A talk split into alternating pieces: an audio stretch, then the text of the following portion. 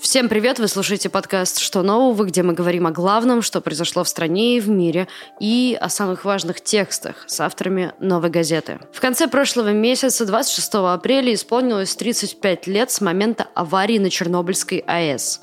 В этот день Служба безопасности Украины опубликовала очередной пакет материалов из архива Республиканского КГБ, которые до этого находились под грифом «Секретно». В архиве содержались первый доклад о взрыве от директора станции Виктора Брюханова, переговоры операторов АЭС в момент аварии, справка об эвакуации более 44 тысяч жителей города Припяти, данные о реальном количестве выбросов радиоактивных веществ и так далее. Какую ложь советской пропаганды вскрыли эти документы и почему эти секретные данные не содержат полной информации о трагедии, говорим сегодня с нашим СОПКОРом в Киеве Ольгой Мусафировой. Ольга, добрый день. Добрый день, Надежда. А в сравнении с уже известной информацией, что нового открылось нам сейчас? Знаете, тема Чернобыльской аварии на самом деле неисчерпаема, потому мало не будет никогда в том числе и архивных документов, и это важно и ценно, в том числе очень важно для службы безопасности Украины, насколько я полагаю, поскольку они ни в коей мере не позиционируют себя как преемники КГБ в отличие, как мне представляется, от российского ФСБ. Но тут есть второй момент, на который, конечно же, надо обратить внимание. Все те интересные и чрезвычайно важные документы, которые сейчас, а это не впервые Служба безопасности Украины открывает такие архивные закрома, и не только по поводу Чернобыльской аварии. Так вот, все эти документы в свое время в контексте с аварией мы говорим о 86-м, 87-м и, в принципе, тех годах, которые предшествовали украинской независимости. Так вот, полноты информации в них нет и быть не может по одному абсолютно понятному поводу. В момент создания этих документов, протоколов, каких-то важных записей, причины, почему произошло, даже опроса свидетелей. Э, Комитет государственной безопасности фильтровал ту информацию, которая оказалась ему опасной для национальной безопасности Советского Союза. Тут почувствуйте такая роскошная совершенно метафоричность. Да? Люди гибнут от последствий аварии в прямом смысле слова, а национальная безопасность оба слова с большой буквы, требует сокрытия этих данных. И вот эти данные скрывались в то время, когда они были обнаружены.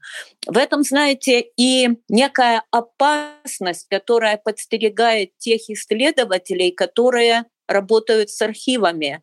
Ну, в частности, я говорю об архивах Чернобыльской катастрофы. Совершенно не факт, если находится какой-то документ, что цифры, э, сведения, которые там есть, они релевантны. Они не корректировались в тот момент, когда документ создавался. А мы-то привыкли делать отсылы к архивным документам, к первоисточникам, как к аксиоме, к истине, которая уже не требует доказательств и невозможно ее опровергнуть. Ну как же? Вот архивные документы говорят. А оказывается, что архивные документы не всегда, особенно в этом случае, говорят правду. Вот, собственно говоря, мой собеседник, с которым я беседовала на минуточку не сейчас, а в 1997 году, и был одним из тех, кто готов был свидетельствовать документы о Чернобыльской аварии образца 86 года, 87 года июля, когда проходил известный судебный процесс над теми, кто, по мнению суда и по мнению того же Комитета госбезопасности, был повинен в этой трагедии. Так вот, в эти документы тогда уже вносились аккуратные правочки с прицелом на будущее. Мы должны об этом говорить сейчас и не можем об этом забывать, э, чтобы не было иллюзий по поводу достоверности того, что можно найти в архивах. Скажите, а почему вот эти архивы рассекретили именно сейчас? Играет ли Чернобыльская катастрофа роль в украинской политике сегодня? Их не только сейчас рассекретили, Надя. Э, возможно, я не очень точно высказалась сейчас или не очень внятно написала. Э, чернобыльские архивы начали открывать с 91 года, с момента украинской независимости.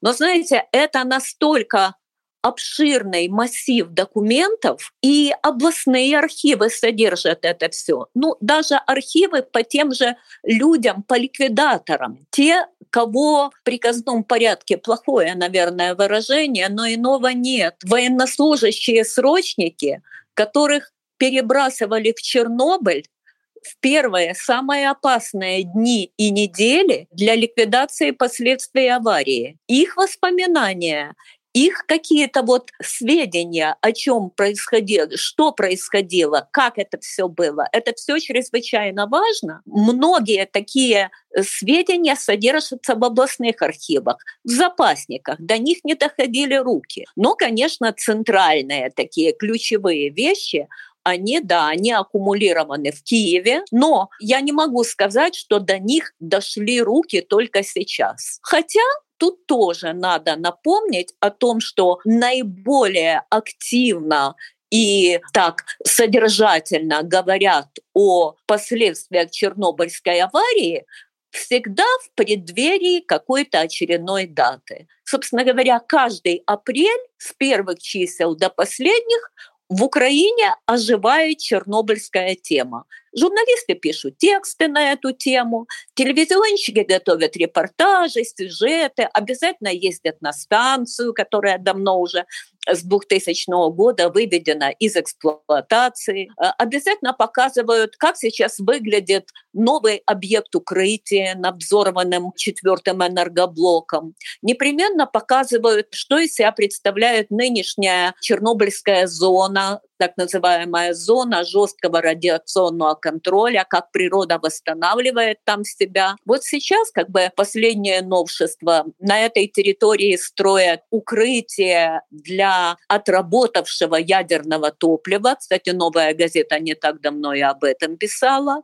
Но да, это такая, знаете ли, сезонная тема, которая бывает в апреле, а с наступлением мая ее заменяют другие не менее важные, и она уходит до следующего года. Первое сказала бы так, первое десятилетие чернобыльская тема чрезвычайно важно влияла, серьезно влияла на украинскую политику в том плане, что были даже отдельные депутатские группы, мы не путаем их с фракциями, с представителями эм, каких-то партийных групп, а э, депутатские группы внутри парламента, люди, в частности, те, кто в свое время был в числе ликвидаторов последствий аварии, они получили депутатские мандаты, и они выступали, применимо ли здесь слово лоббисты, да, скорее всего, применимо, они выступали от имени тех десятков, сотен тысяч пострадавших граждан Украины от Чернобыльской аварии, они стояли на страже их интересов. Чернобыльские пенсии, чернобыльские льготы, медицинское обслуживание. Это было все чрезвычайно остро. Сейчас я бы сказала, что эта острота не то чтобы ушла, но она притушилась немножко, поскольку ликвидаторам сейчас самым молодым 60 плюс а значительной части их, увы, уже нет живых, поскольку болезнь, э, если не напрямую связанная с последствиями аварии, то она вызывала массу других хронических заболеваний. Этих людей уже с нами нет. Ну и, в общем-то, тема и в политике потеряла свою вот такую первоначальную болезненность и остроту. Хотя, да, на ней сыграло и много конъюнктурщиков, и конъюнктурщиков от политики, и конъюнктурщиков от литературы. Это все, это все следует признать, конечно. Хорошо. Вы упомянули про разговор в 97 году с э, прокурором Игорем Макаровым. Что вот тогда вы узнали про Чернобыльский процесс? Где и как он проходил? Какое участие там принимали сотрудники КГБ? Какое давление оказывалось на судей и прокуроров? Чернобыльский процесс проходил непосредственно в городе Чернобыле, и вот это в 1997 году важно было подчеркнуть. По поводу этого было специальное секретное постановление ЦК КПСС. Мало того, что в Чернобыле проводить этот процесс, так еще всей группе, судьям, прокурорам, адвокатам, даже экспертам было предписано жить в Чернобыле. Вот понимаете, год после аварии высочайший уровень радиации. Люди оттуда давно отселены. Это зона жесткого, безусловного контроля. И тут но не менее нескольких десяток человек предписано им заехать и поселиться в брошенном пятиэтажном здании. Зачем? Почему? Что за безумие? Почему еще эти люди должны потерять свое здоровье? Они не были защищены ничем, ни респиратором, ни противогазом. Им привозили там какие-то на уровне хлорки, знаете, вымыть полы, но к ним приезжали опять-таки солдаты-срочники и каждый день производили там условную дезактивацию этого здания. Они поддерживали свое здоровье ровно так же, как поддерживали те ребята, которые работали в зоне в апреле 86 года. Тогда невероятно много пили красного вина и в зоне, и в Киеве это вино было признано кроветворным. Ну, в общем, вот люди спасались именно таким образом, вариантов других не было. Ну и, разумеется, ни судьям, ни адвокатам, ни прокурорам не выдавали индивидуальные дозиметры. Ну а зачем, боже мой? Что они нового могли бы узнать кроме того, что они получают сейчас совершенно чудовищные дозы радиации, и после этого практически каждому из них гарантирована лучевая болезнь. Само судебное заседание проходило в местном доме культуры. Здание старое, требовавшее ремонта, такое непрезентабельное. Ну, поскольку были телевизионные репортажи на открытии процесса и на закрытие снимало телевидение, снимали московские телевизионщики, которых туда пропускали по спецпропускам, понятно почему режимная территория, то было принято решение затянуть стены зала голубым шелком, задрапировать, а потолок белым шелком. Вот понимаете, на территории, где, условно говоря, дозиметры трещат, такая высокая доза, стены затягивают голубым шелком, потолок белым, и толпа народа садится и как будто ни в чем не бывало, перелистывает страницы уголовного дела, то есть идет обычный судебный процесс. Хотя, в общем, все его участники понимают, что они сейчас находятся вместе, котором лучше бы не находиться. Понимаете, у Коммунистической партии Советского Союза, у Комитета госбезопасности и у советского государства в принципе бесчетное множество грехов перед людьми. Но чернобыльский грех, он такой крупный, за который, в общем-то, ответственность, она несоизмерима, в общем, со здравым смыслом. Она огромна, она чудовищна. То есть это можно трактовать как умышленное, дополнительное убийство, не знаю, но поражение очень сильное здоровья людей, да, однозначно. И мой собеседник, герой моего материала, насколько я понимаю, я пыталась наводить справки, судя по всему, его давно уже нет в живых, он тоже получил там очень-очень немалую дозу. И когда он закончил, в общем-то, свою миссию, а он был в статусе государственного обвинителя от Украины. Государственным обвинителем на процессе был, как известно, помощник генпрокурора СССР Юрий Шадрин, но требовался и национальный кадр, и, как подчеркнул Игорь Николаевич, ему передали пожелание, чтобы этот национальный кадр, то есть он, он русский по национальности должен быть, не украинец. Ну и, в общем, выбор потому пал на него, он не смел отказаться как сотрудник прокуратуры. И те тома, семь томов дела из 70, которые ему выдали, он их, ну, естественным образом, он перелистывал, слюнявил пальцы – чего нельзя было делать, поскольку уже потом, задним числом ему объяснили, он должен был быть экипирован вот как космонавт, либо то сравнение, с которым мы сейчас сталкиваемся, как врачи в ковидных центрах, да, там перчатки, защитные какие-то комбинезоны, вот, потому что это все, ну, вещи, к которым прикасаться лишний раз не надо было. Он прикасался, и потом, по его собственным словам, он очень долго лечил руки, у него кожа с ладоней, с пальцев, она слезала просто лохмотьями. Жуть, конечно. Ну, наверное, сейчас Первый вопрос, все еще касающийся процесса. Какие наказания понесли участники этого судебного процесса в итоге?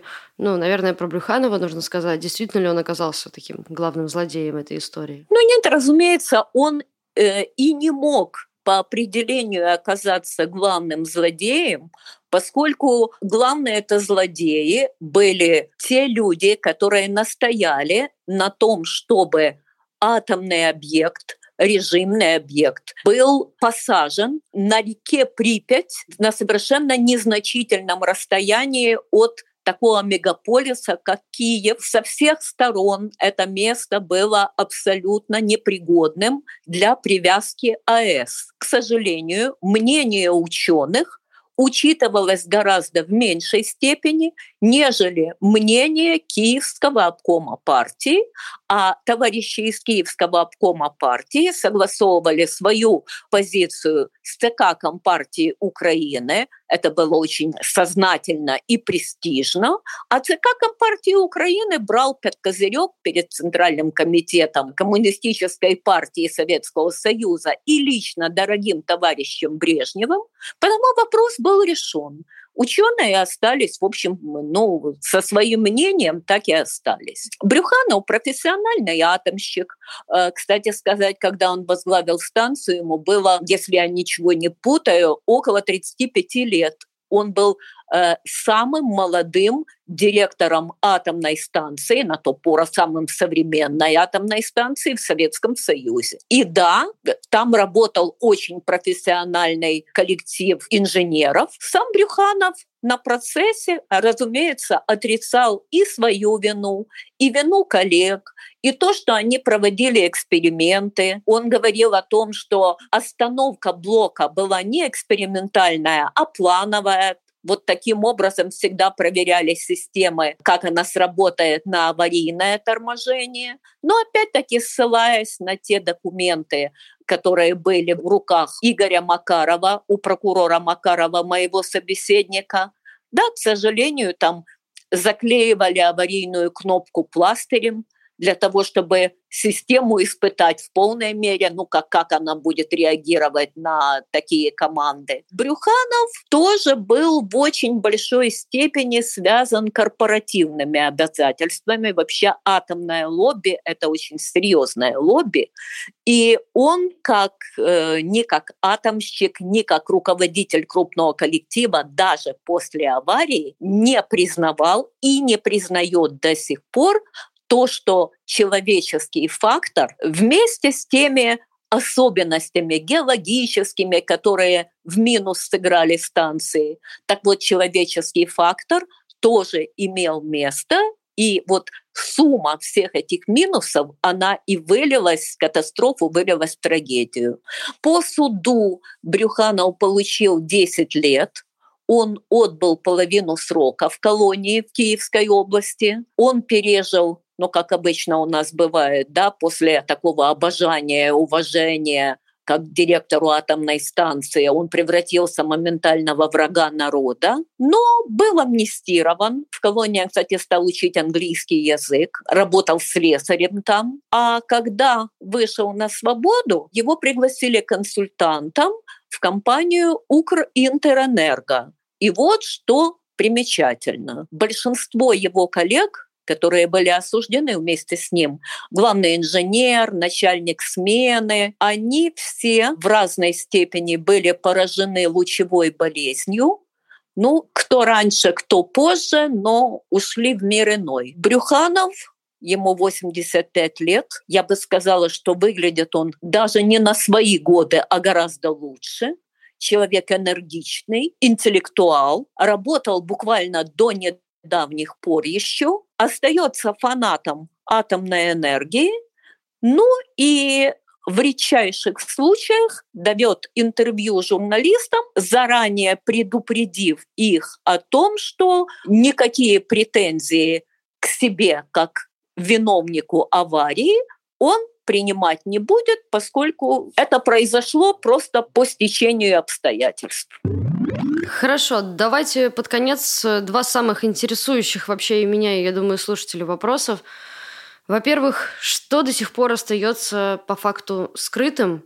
И есть ли хоть какая-то вероятность, что однажды мы узнаем э, максимальное количество документально подтвержденных реальных масштабов катастрофы? Надежда, вы знаете, я думаю, что вот как раз относительно реальных масштабов катастрофы у нас есть у нас у общества, я имею в виду, у нас есть корректная информация. Не думаю, что ни по состоянию на 86 год, ни по состоянию на нынешнее время. Есть какие-то ужасающие данные, которые перевернут наше впечатление, хотя бы потому, что мир глобализован. Если бы даже паче чаяния и хотели бы утаить какие-то вещи, связанные с техногенной катастрофой, то, слава богу, современный мир уже умеет находить доступ к той информации, которую скажем, пытаются скрыть. Потому я не думаю, что мы узнаем какие-то дополнительные цифры, там, я не знаю, заболевших, умерших, получивших какие-то отдаленные последствия. Другое дело то, что само изучение территории, которая пострадала от атомного взрыва, я говорю сейчас о Чернобыльской зоне, вот это очень интересный кейс для международных ученых, и даже долгое время была такая программа, которая предусматривала делать Чернобыльскую зону научным полигоном для всего мира, для биологов, для экологов, не для технарей, а для гуманитариев, понимаете?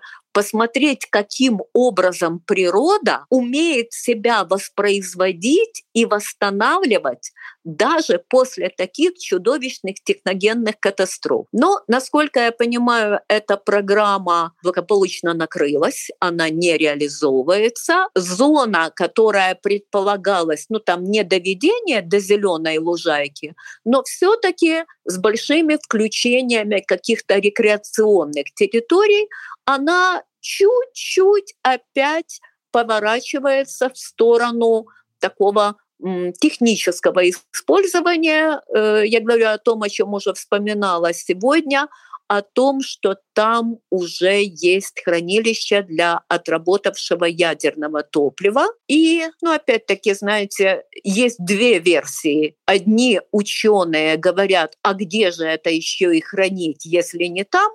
Но все равно же уже все загажено. Другие все-таки говорят о том, что ну и вновь на такой опасной близости от Киева мы получаем ядерно опасный объект. Вот это очень дискуссионный вопрос, и, пожалуй, если бы в этом направлении наши знания расширили, то думаю, что общество было бы только благодарно. Отлично. Ольга, такой вопрос скорее дополнительный, нежели обязательный. Вы смотрели сериал «Чернобыль» HBO? Да, я его смотрела. Скажите, как вы оцениваете реалистичность того, что там показано? Вы знаете, я думаю, что я его оцениваю так, как и большинство киевлян. Я заставляю заставляла себя смотреть. Ну, во-первых, психологически очень тяжело возвращаться в это время. Я его достаточно хорошо помню. Может быть, острее даже многих, поскольку в том году я родила ребенка. Знаете, и это было обостренное восприятие молодой матери, которая понимает, какие вызовы сейчас стоят перед ней, каким образом можно сохранить здоровье сына. По каким-то общим ощущениям, знаете, очень много театрализованных вещей, которые сразу же настраивают, ну, скажем так, на ироничный лад, Чернобыльская, на скидку, Чернобыльская больница, куда привозят обожженных пожарников. Медсестры в хрустящих белых халатах, белых наколочках, косыночках на волосах, стерильная чистота полов, беленые стены, ярко-голубые панели, тут уж не знаешь, на счастье или на несчастье. Я видела эту больницу. Это страшная, обшарпанная, такая нормальная, заштатная районная больница Припяти. Там этого не было и не могло быть по определению. Ну и опять-таки еще более болезненный вопрос – экипировка спасателей и пожарников.